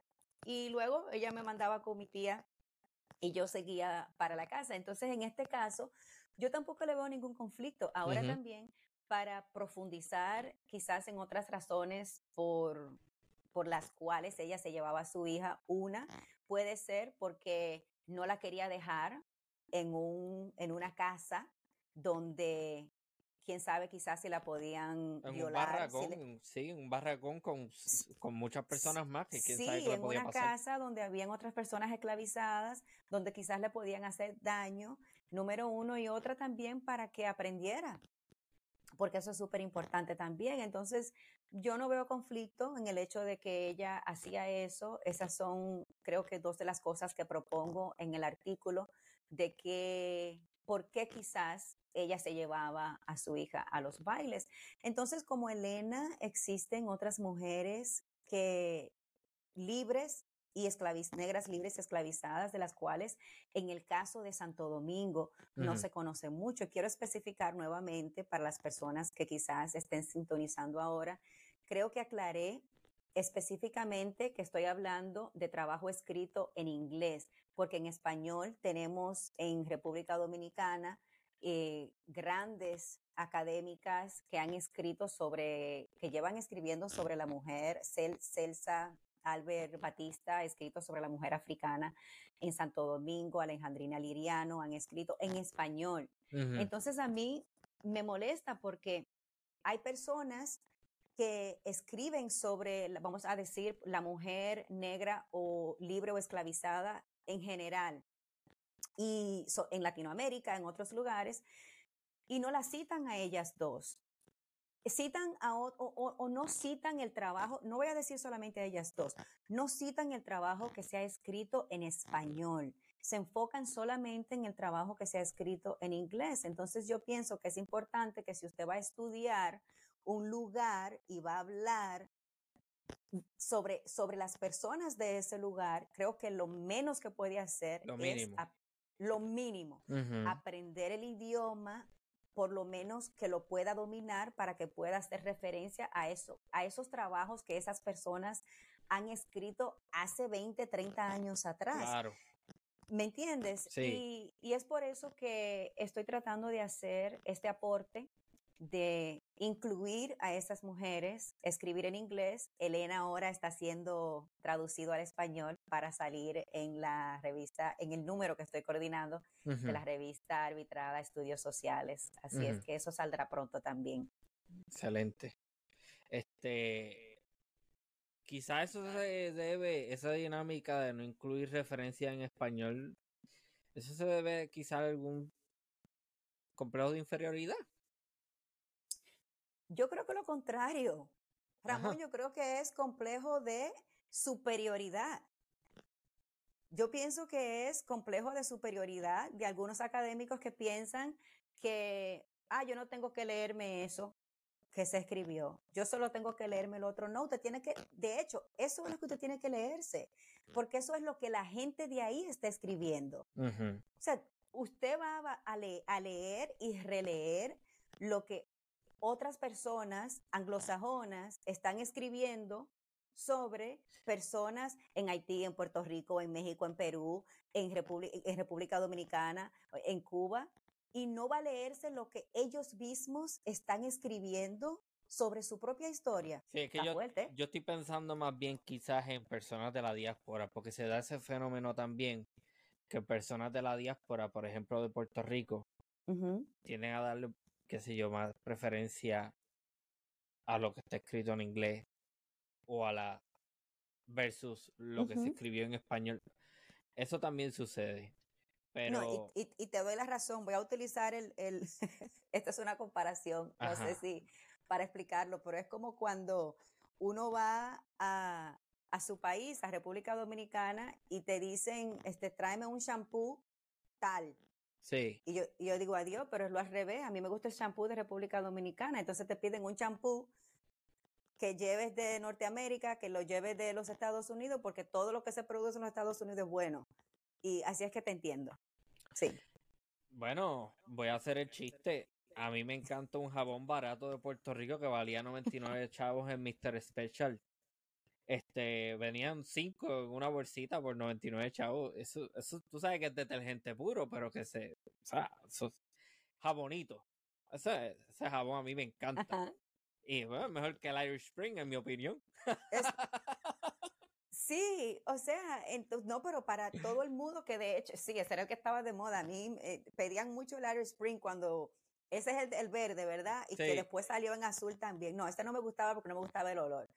Y yo decía, pero ¿por qué se quieren bañar con eso? Si eso huele rarísimo. O sea, no, no, no. Pero era el hecho de dónde estaba hecho, ¿verdad? Y, y, yo aplaudo mucho y, y me alegra mucho que hay, en los últimos años me he dado cuenta que hay un empuje eh, por académicos y entre académicos de citarnos específicamente algunos de nosotros que resaltamos nuestro trabajo y eso yo lo agradezco mucho, porque al final si no te citan, pues tu trabajo no se da a conocer y, y se convierte en, en algo político, de hecho, porque hay personas que si, bueno, tú necesitas producir, necesitas publicar, pero si no te están citando, luego eso te afecta en tu trabajo. Y, mucha gente no lo ve así, aunque por supuesto también es un tema ético, porque no es que tú vas a citar a, una persona si no utilizaste el trabajo o si el trabajo no te sirve, pero hay formas de cómo manejar es, es, cualquiera de los dos casos, porque tú puedes hacer una referencia directa o indirecta y de hecho mencionarlo como tal y, y darle visibilidad al trabajo de esa persona, lo cual yo pienso que es muy importante ha hecho una serie de planteamientos con los que yo coincido completamente, entre ellos la idea de la esclavitud vista en esa época como una cuestión del ser humano como mercancía, porque no es políticamente correcto hoy día y porque no es la norma hoy día, está bien, está perfecto, es condenable, pero hay que entender a la hora de historiar o no, este del acto de producir historia, de investigar, cuáles eran las dinámicas de ese tiempo. En el, en el caso de la mujer, por ejemplo, eh, ok, condenable, perfecto, pero hay que entender que dentro de la época habían unos mores, habían unas normas que hacían que, eh, ok, ese, ese acto de ella escaparse a bailar va a ser algo visto como negativo. No necesariamente vamos a estar de acuerdo con eso ahora como personas del siglo XXI, pero en, quizás lo que estoy queriendo decir es que busquemos alejarnos necesariamente de esta idea de vamos a ¿cómo es este? vamos a ¿Cuál es esta palabra que utilizan los de la ONU a cada rato cuando no les gusta algo de otro país? Este no no es sancionar. Este eh, borrar Sí que le tiran mm. tierrita, no, no, no, o sea, no, no busques eso, vamos, entiende la perspectiva, el contexto histórico, entiéndelo tal cual. Olvídate de los matices que pueda tener desde la perspectiva ética y moral de ahora. Sí. Esto es lo que hay.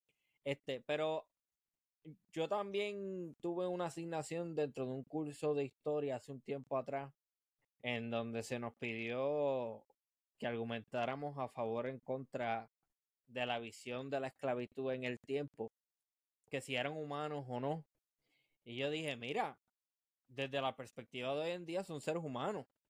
Pero para mí, desde la perspectiva de ese, desde ese entonces, eran mercancía.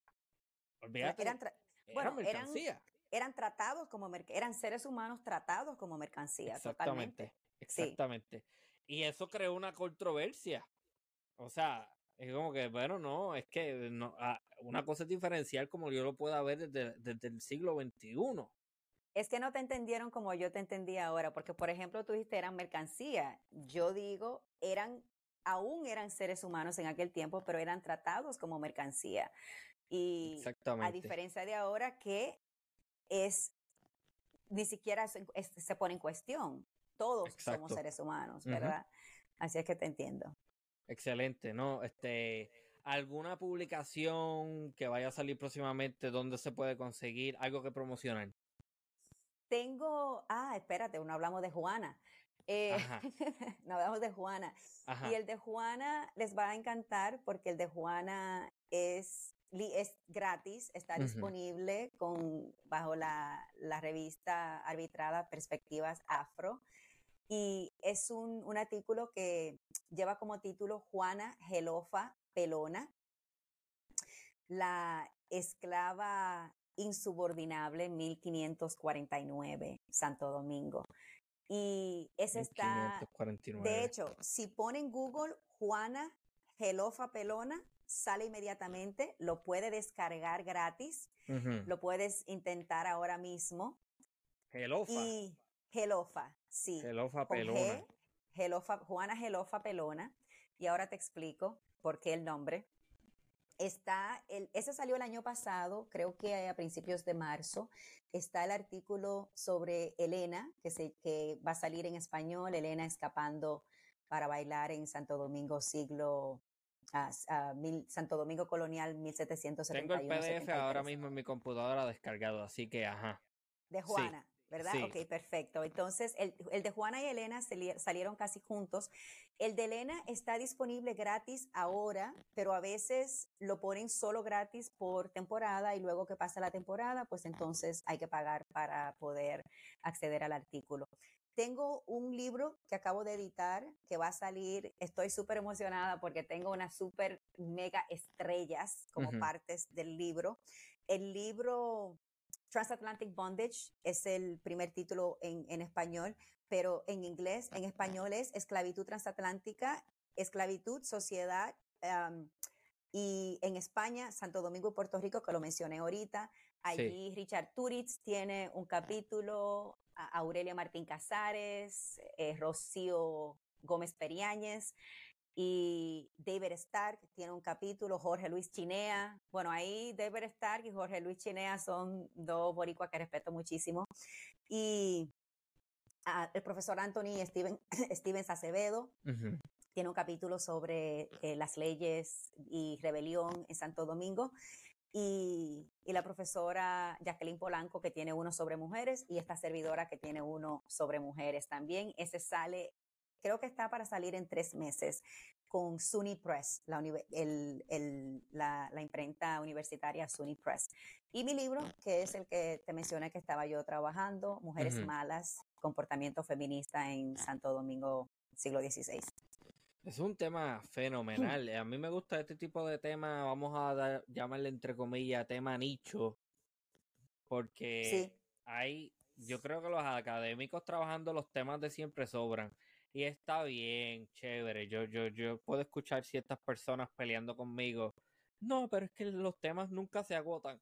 Chévere, está bien, nunca se agotan, pero vamos, o sea, es como en, en el caso de Puerto Rico, el chiste es otro artículo más sobre la industria azucarera en el siglo XIX. Ah, o sea, ¿me entiendes? Vamos a... Sí, e, eso está interesante lo que está haciendo, porque, ok, Santo Domingo Colonial, pero la perspectiva de la mujer, oh, más interesante todavía porque es hay muy poco de eso. Sí, sí, esas historias están muy, muy apartes. Y, ah, espérate, porque en, entre el trabajo que me dices que algo que, que promocionar, ahora va a salir el número, creo que es el 157, que no me maten, la editora, si me equivoco con el número, 157, 158, bajo la revista arbitrada Estudios Sociales. Ahí estoy coordinando ese número, donde también sale otro boricua, Rigoberto Andino, quien, quien está hablando sobre, haciendo una re-revisión del, del, censo de 1870 y pico aquí en, en Puerto Rico en cuanto a, la, la, gente negra, específicamente Mayagüez, por eso me gusta mucho. Está también Pedro Espinal, Quisqueya Lora. ese tema me llama la atención porque yo he escuchado el dato de que en los, en, en los censos del siglo XIX había gente que se identificaba como india y había mención de indieras y toda esta situación. Y ese, a mí eso me parece sumamente fascinante. ¿Indiera aquí por las Marías? No, no, Indieras era como se llamaban los lugares en donde o esa, Indiera por como se llamaban los lugares, no específicamente Indiera aquí en Mayagüez. No, es, exacto. Pero sabemos que Indiera probablemente, y ese Indiera que está mencionando está metido en el monte, me imagino. Muy en el monte. Ah, pues eso tiene sentido, ¿ves? Porque probablemente... muy, muy en el monte. Probablemente eran cimarrones indígenas. Pero es muy lindo y de hecho hacen, hacen colectivos de enseñanza. hay personas que tienen ah, hacen festivales, es muy chulo. Así es que eh, te invito a que explores esa parte y me avisas, pues acaso yo estoy por aquí, pasa por mi casa porque para llegar, bueno, si vienes por la número 2 entrando por, por el pueblo, tienes que coger la 106 y pasar por casa. Ah, o puedes darte la vuelta y entras por la 119, si das por, por Lares, San Sebastián, eh, Maricao y llegas, entonces entras por ese lado. Bien interesante eso.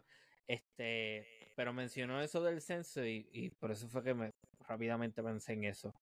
Eh, bajaste a Juana, ¿verdad? Sí, lo tengo aquí, tiene 14 páginas. Sí, sí, ese es, es correcto.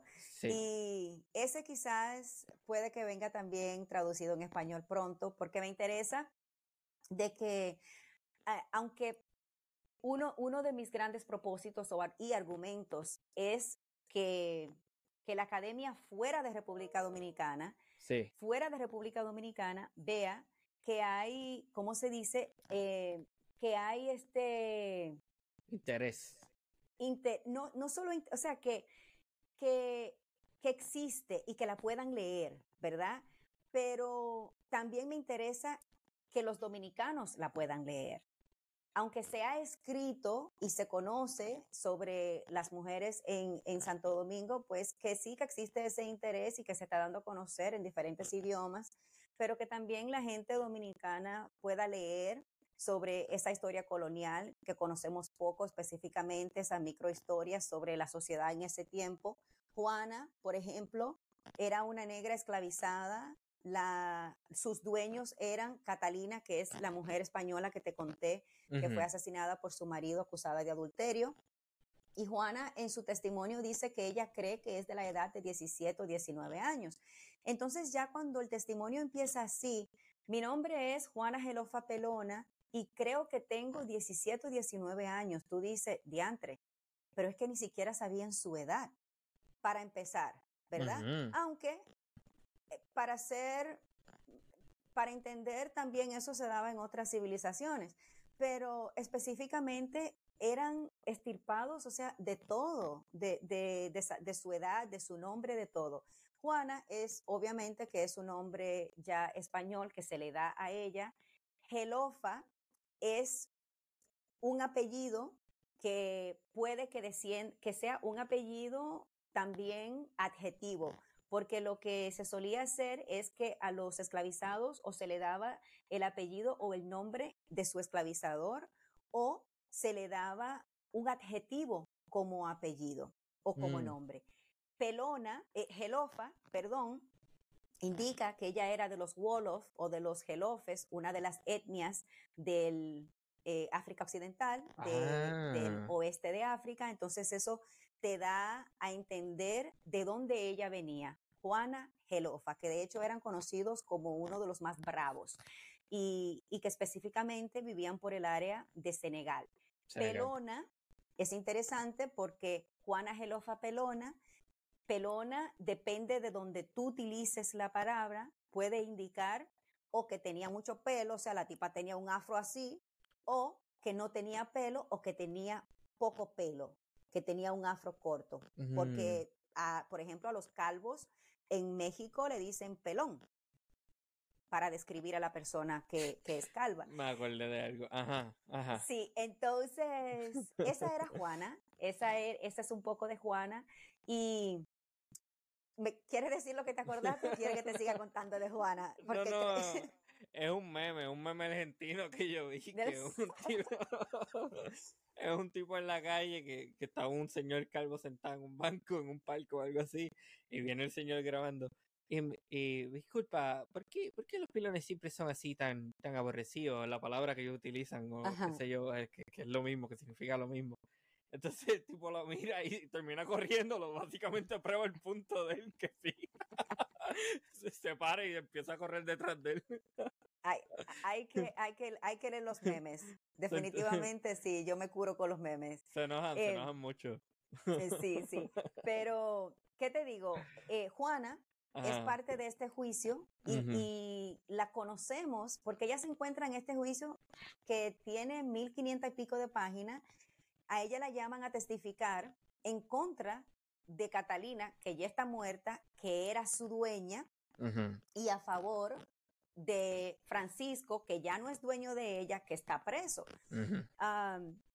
bueno, eso es lo que él quiere que ella haga, que ella tienen ese, eh, esa contradicción. Pero ¿qué pasa? Que la familia de Juana es la que la hereda, o sea, la hermana de Catalina y el esposo de Catalina la heredan y le dicen, Juana, tú tienes que, te, te van a llamar a testificar y te vamos a regalar una camisa y una falda si tú no dices lo que sabes de Catalina. Juana se va a la corte y dice, mi nombre es Juana Gelofa Pelona y yo creo que tengo 17 o 19 años de edad y mis nuevos amos me dijeron que si yo no decía lo que sabía de Catalina, me iban a dar esto, esto y esto. Entonces, la, administración, o sea, la corte le dice, bueno, te la tienen que llevar y rectificar y pónganse de acuerdo, a ver, porque ella no puede testificar que ustedes la están sobornando. Juana va a la casa, le dicen, Juana, vuelve a testificar. Y si tú dices lo que sabes, te vamos a, dar latigazos. We're going to whip you. Ajá. Juana va a la corte, segunda vez, y dice, mira, ellos me dijeron que si yo decía lo que sabía me iban a dar latigazos. Digo, pero Dios. Entonces yo estoy leyendo esto mandan a Juana otra vez, le dicen, Juana, vuelve otra vez, rectifica lo que dijiste o te vamos a quemar con cera caliente o te vamos a pringar. Juana va allí, se sienta y dice, ellos me dijeron que si yo no decía tercera vez, ah. Esa reacción que tú estás teniendo era la misma que yo tenía cada vez y yo, yo decía, pero Dios mío, pero es que Juana, o sea, a ti no te puede gustar que te den esos castigos. La cuestión es que ya pasó por todo eso y finalmente Juana termina siendo vendida. Y, para explicarte, eh, a ver si tú, qué sé yo, si estás de acuerdo con mi teoría o no, porque eso es lo que uno hace, uno propone teoría. Esta familia vivía en lo que hoy es la zona colonial de República Dominicana en Santo Domingo, específicamente detrás del Colegio Los Dominicos cruzando la calle Hostos en República Dominicana. A Juana la venden para una casa cerca de Cahuaitiano, Haití. Lo que hoy es Haití. O sea, oh, lejos. Este, eso es lo que se llama Cape, eh, Cape, Haitian. Ajá, Haitian, ajá. Capaicien. Sí. Sí, en, sí, dónde. Capaicien, sí. Eso es lejos. Adiós. Sí, eso es literalmente al otro lado. O sea, de la isla. mandando. Venden a Juana y la mandan para Cahuaitiano, para Capaicien, y la mandan para allá, supuestamente, para que ella, para que ella no testifique. Lo interesante es que cuando la persona que envían para que haga la transacción de la venta está, eh, bueno, promocionando su mercancía, dice, mira, la tipa es buenísima. La negra no es cimarrona lo cual era mentira, porque ella sí se escapaba y, dicen los testigos que duraba hasta tres meses perdida, o, bueno, tres, tres meses en el campo. Y dice, ella no es cimarrona, lo ella lo que es habladora. O sea, eh, la tipa no puede tener nada callado, básicamente, o lo que diríamos hoy en eh, que, Ajá, sí, sí, la tipa es una habladora. Los dominicanos decimos habladora. Y, nada, el dueño de, el nuevo dueño de ella resulta que era una persona aparentemente más razonable que sus antiguos esclavizadores y de hecho la lleva. Y él testifica y dice, bueno, ella me dijo que a ella le hicieron esto, esto, esto y esto, ¿verdad? Entonces, yo propongo que Juana sabía lo que estaba haciendo. Juana, una, ya su, su, su antigua dueña, o sea, su dueña que ya está muerta, Catalina, está muerta. Eh, su, su antiguo dueño, Francisco, está preso.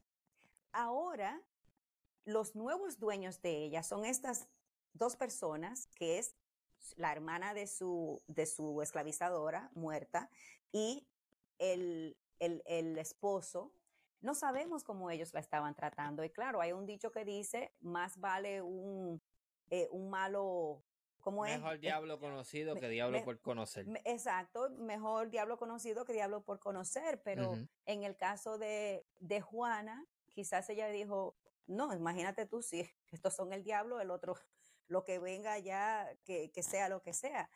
Y, y, es lo que yo propongo, de que Juana sabía lo que estaba haciendo. De hecho, se ha documentado lo suficiente que, ahí está el perro otra vez, se ha documentado lo suficiente de que era costumbre de que muchos de que muchas personas esclavizadas utilizaban este tipo de estrategias para ser vendidos. A veces se, se comportaban mal adrede. A propósito, ajá. Exacto, para ser vendidos y salir de esa casa donde estaban, donde no querían estar, por cualquier razón que fuese. Entonces, es algo, es algo interesante porque a todo esto, en, el, en este caso donde encontramos a Juana, no solamente se, se, habla de Juana, eh, resulta que se llaman otros testigos, que hay uno que, que dice, bueno, yo estoy aquí porque yo vine a hablar por mi esclavo Francisco. Él no fue que, que, que, mató a la esposa de Francisco el que está preso, no tiene nada que ver. De hecho, él estaba echado en una cama con una negra que es la esclava de fulano de tal. Entonces, cuando tú escuchas ese tipo de testimonio, tú dices, ah, pero mira, entonces este esclavizador le permitía aparentemente a su esclavo que pasara la noche fuera de su casa, porque está diciendo en el testimonio de que él estaba echado esa noche eh, y que no sabe nada de lo que pasó, ni del crimen, ni oyó nada, ¿verdad? Hay, hay otro testigo que lo llaman y él dice, bueno, yo soy fulano de tal y yo soy el dueño de tal taberna. Es ese señor que dice yo soy fulano de tal, es un negro libre. Entonces estamos hablando 1549, es un negro libre, es dueño de una taberna, que de hecho la contraparte dice, oh, en, en, Antonio, creo que se llamaba Antonio, en Antonio no se puede creer porque es un, es bebedor, es dueño de una taberna y ahí no va gente buena. Vamos a, vamos a decir que utilizándolo como estrategia para desacreditar el testimonio de lo que puede ser una persona o lo que puede ser un testimonio que puede contar en, en contra de ellos. Pero te hago esto, te cuento estos detalles sobre este caso donde se encuentra Juana, que ella es el enfoque, porque es parte de esa invitación que mencioné ahorita a, las personas, eh, a los investigadores, a la comunidad, de que quieran aprender un poco más de cómo era la sociedad en aquel tiempo. ¿Qué podemos aprender escuchando las historias, estas pequeñas historias, aunque sean historias de una sola, de una sola oración, por ejemplo? Hay otra que se llamaba Luisa, que vivía en la calle Las Damas, dice en el documento. Entonces, la calle Las Damas era una de las calles del centro de la ciudad. Y estamos hablando de, bueno, vivía ella en un cuarto rentado.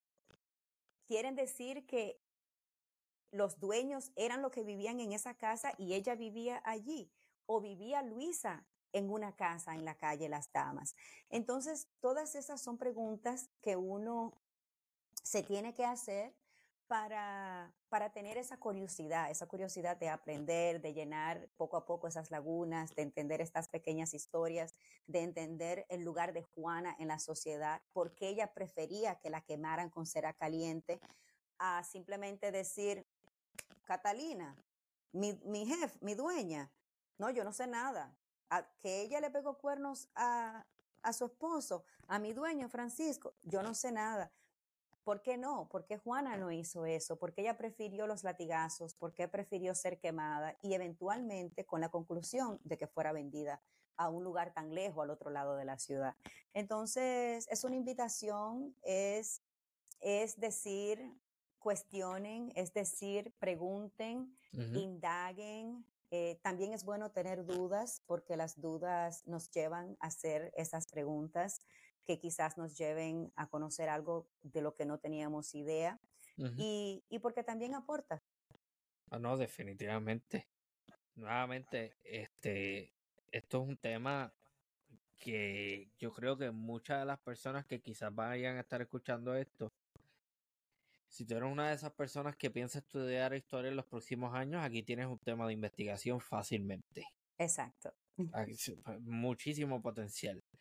de nuevo, los temas de siempre es chévere, pero trata de ser más original, haz algo diferente. Y yo creo que este tipo de temas se presta para eso, porque está, va a estar haciendo algo que eh, quizás no tiene Eh, mucho que ver con esto en particular, pero yo estaba pensando hacer un- unas investigaciones sobre un tema que es bien oscuro. Este, no voy a decirlo, pero no quiero que me roben el tema, pero, pero es eso. Cómo tú trabajas algo y cómo tú, porque desde, desde la perspectiva del académico, también es bien importante sobresalir, porque muchos académicos terminan universidades. Hay más probabilidades que tú termines en una universidad si tú tienes una especialización súper específica, valga la redundancia, a que tú seas uno más del montón, porque entonces, ¿qué le vas a dar a la, instu- a la institución? ¿Qué tipo de cursos me vas a traer que son nuevos? ujú. ¿Entiendes? Entonces, estos temas están... O Este, que venga alguien que coja a Juana Gelofa Pelona, el artículo que yo escribí, están eh, eh, los documentos, las referencias están, y que diga, ¿sabe? Elisea Costa Corniel sí, argumenta esto, pero yo propongo algo diferente. Entonces, ¿qué sucede? Eh, eso también es aporte. Eso también es aporte porque tú estás, ¿cómo se dice? Construyendo, o sea, expandiendo sobre algo, eh, en- encima de algo que ya está construido o que ya está propuesto. Y eso también es una aportación. Así es que definitivamente eso también se puede hacer. Eso es algo que, que también le invito a las personas a, a explorar. Yo le estoy dando las microhistorias. Si alguien quiere coger a Juana y convertirla en un libro, fantástico. Venga. esa actitud, no sé si no es la norma, porque lamentablemente lo que yo he visto mucho es que muchos historiadores que se casan con lo que escriben y con lo que dicen, y eso olvídate. Tú me No, llevas la no, no. contraria, nos vamos a meter en problemas, esto es lo que yo digo. Aunque ahora espérate, Ajá, espérate, te voy a decir algo y voy a ser bien sincera. Hay que respetar, por Ah. ejemplo, yo, claro. yo, y, y tú acabas de, ah, eres un ejemplo perfecto porque dijiste es un tema bien oscuro, no voy a decir porque no quiero que me lo lleven. Y te lo respeto. Y sí, no lo hagas. Yo compartí el título del libro, eh, compartí que estoy escribiendo estas mis, mi- microhistorias sobre estas mujeres en Santo Domingo, ¿verdad? Siglo XVI. Ajá, Y mi trabajo está encaminado. Mi trabajo, yo tengo los archivos, yo tengo el material, ok, bien. Bueno, contra, que venga alguien y que saque un libro con el mismo, te- con el mismo título y todo, eso, eso como que está fuerte, pero sí me pasó que estuve dando una charla y alguien se acercó a mí y me pidió, me consultó y yo era, era bien joven porque todavía ni siquiera había terminado el doctorado, me consultó, yo compartí mi, mi opinión, luego recibí otras eh, peticiones y, y fui bien generosa, fui bien, bien generosa con la información que yo tenía, fui sí, bien generosa con mi trabajo. Y luego estaba, revis- estaba, de hecho, estaba leyendo algo que no tenía ni que ver conmigo y me encontré con el mismo tema que yo había compartido, lo mismo que había hablado. Y eso me sentó tan mal porque claro, lo vi como una, lo vi como un abuso, una falta de respeto, especialmente cuando hay lo que se, lo que se conoce en la academia como senior ah, es un academics. caripelamiento.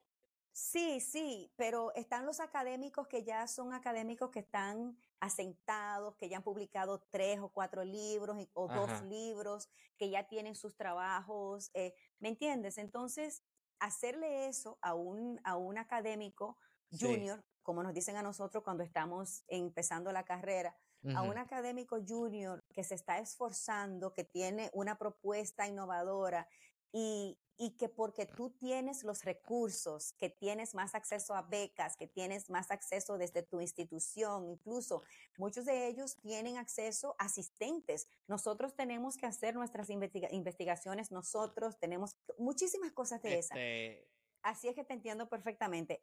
ya he estado en ese lugar. Un saludito a los profesores que conozco unos cuantos que ponen a estudiantes de bachillerato a investigar y después lo, lo publican y como si fuera ellos lo que hayan sacado el dato. Un saludito a esa gente, que esa gente hay mucho de eso. No, o que por lo menos no, no, porque sabes que hay dos cosas diferentes, Ramón, porque hay que ser claro. Sí. Yo puedo, yo puedo solicitar una beca de 10 mil dólares para hacer investigación. De hecho, tengo que ir a México. Y cuando yo regrese, en esa, en esa propuesta de la beca, yo tengo que incluir en el presupuesto, vamos a decir, un asistente de investigación. Yo tengo que darle crédito en mi trabajo a ese asistente de investigación que estuvo conmigo. Ahora. No, pero lo que yo estoy mencionando es que los usan y después ni el crédito le dan. No, exacto. para mí eso es una falta de respeto. O algo es que también que es, que es que yo sea su profesora y, que este estudiante me exponga un tema y yo diga, no, ese tema está buenísimo. Entonces yo cojo mis recursos, busco un asistente que trabaje el tema más rápido y luego yo saco un artículo. Le estoy totalmente robando la idea, el futuro, el porvenir, quizás una oportunidad de trabajo a este o esta estudiante. Y eso se ve a cada rato. Sí, sí, por eso es que el tema que estoy mencionando yo creo que lo conocen tres personas, mi esposa y dos personas cercanas. Más nadie. Déjalo ahí. Sí, no, eso no, eso no sale. Vamos a ver qué pasa, porque también estudiar, hay una cuestión, hay, hay un tema aquí de acceso. Hay un tema aquí de acceso. Eh, yo tengo unos beneficios de veteranos, me dijeron, ah, te podemos pagar 60%, pero 60% con todo eso tengo que hacer plan de pago y está difícil y ahora mismo no sé cómo voy, no sé cómo veo mi futuro en, en términos de si puedo o no tener un doctorado porque lo veo bien cuesta arriba. Sí, eh, sí. Eh, pero eso es otro, eso es otro tema.